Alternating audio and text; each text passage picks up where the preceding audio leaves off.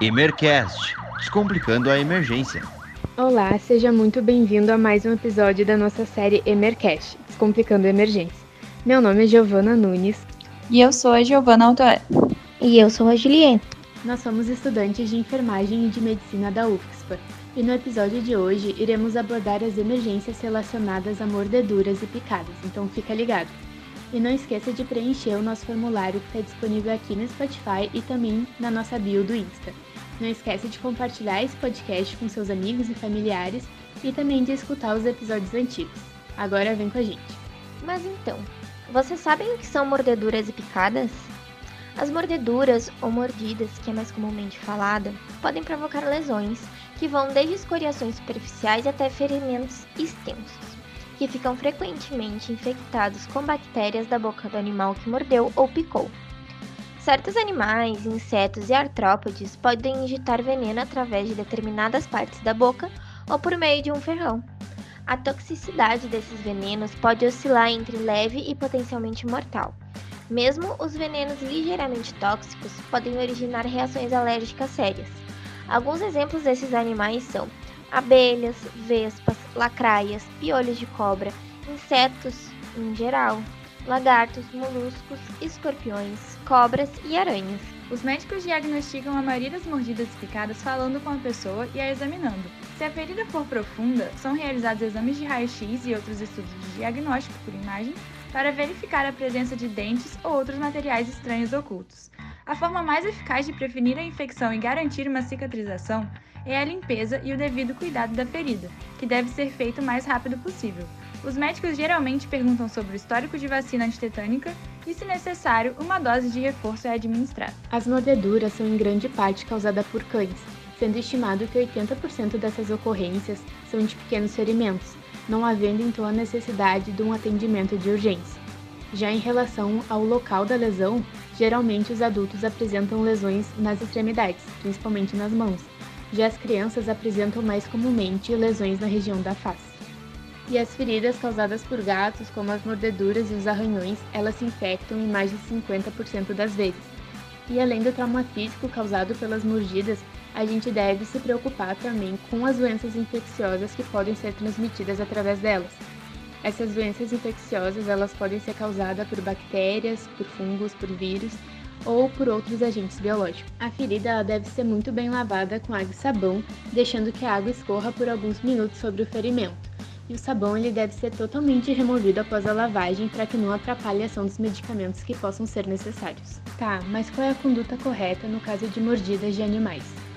Então, a conduta correta é encaminhar a vítima para um serviço de saúde para que ela possa receber a orientação específica no caso dela porque a gente deve levar em conta a espécie do animal envolvida, as circunstâncias dessa mordida, o status imunológico desse animal e o histórico de doenças transmitidas por animais nessa região.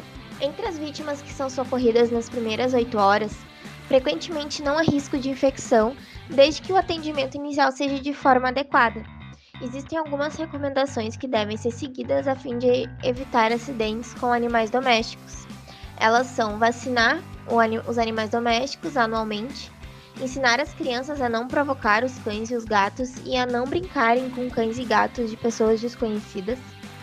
Em caso de dúvidas sobre a contaminação com o vírus da raiva, manter sempre o animal sob observação por 10 dias. E se o animal apresentar sintomas da raiva, fugir ou morrer, providenciar imediatamente o tratamento antirrábico da vítima.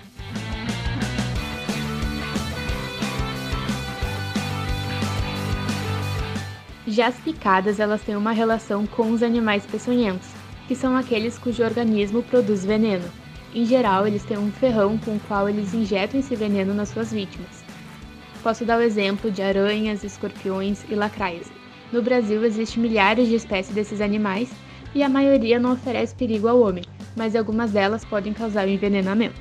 Então, a fim de prevenir os acidentes com animais peçonhentos, existem algumas recomendações como manter sempre limpos os quintais e os terrenos baldios, não deixar acumular muito entulho e lixo doméstico, aparar regularmente a grama dos jardins e recolher as folhas caídas, evitar cultivar bananeiras ou folhagens muito próximas à residência, evitar de andar em áreas de matagal, de lixo acumulado ou de resto de material, porque são locais onde animais peçonhentos, como as cobras, aranhas e escorpiões, gostam de se esconder. E se por acaso tu tiver que andar em um desses locais, o ideal é usar calças fechadas e de preferência botas de couro de cano longo para se proteger. Também é indicado colocar telas nas janelas, eh, vedar ralos de pia, de tanque e no chão, colocar lixo em sacos plásticos que devem ser mantidos fechados para evitar o aparecimento de barata, de mosca ou de outros insetos, porque estes insetos eles são os alimentos prediletos das aranhas e dos escorpiões. Também é importante lembrar que onde tem rato tem cobra, então é indicado fechar os buracos em muros, em portas e em janelas e também examinar as roupas, calçados, toalhas, roupas de cama antes de usá-los para ver se não tem nenhuma aranha ali.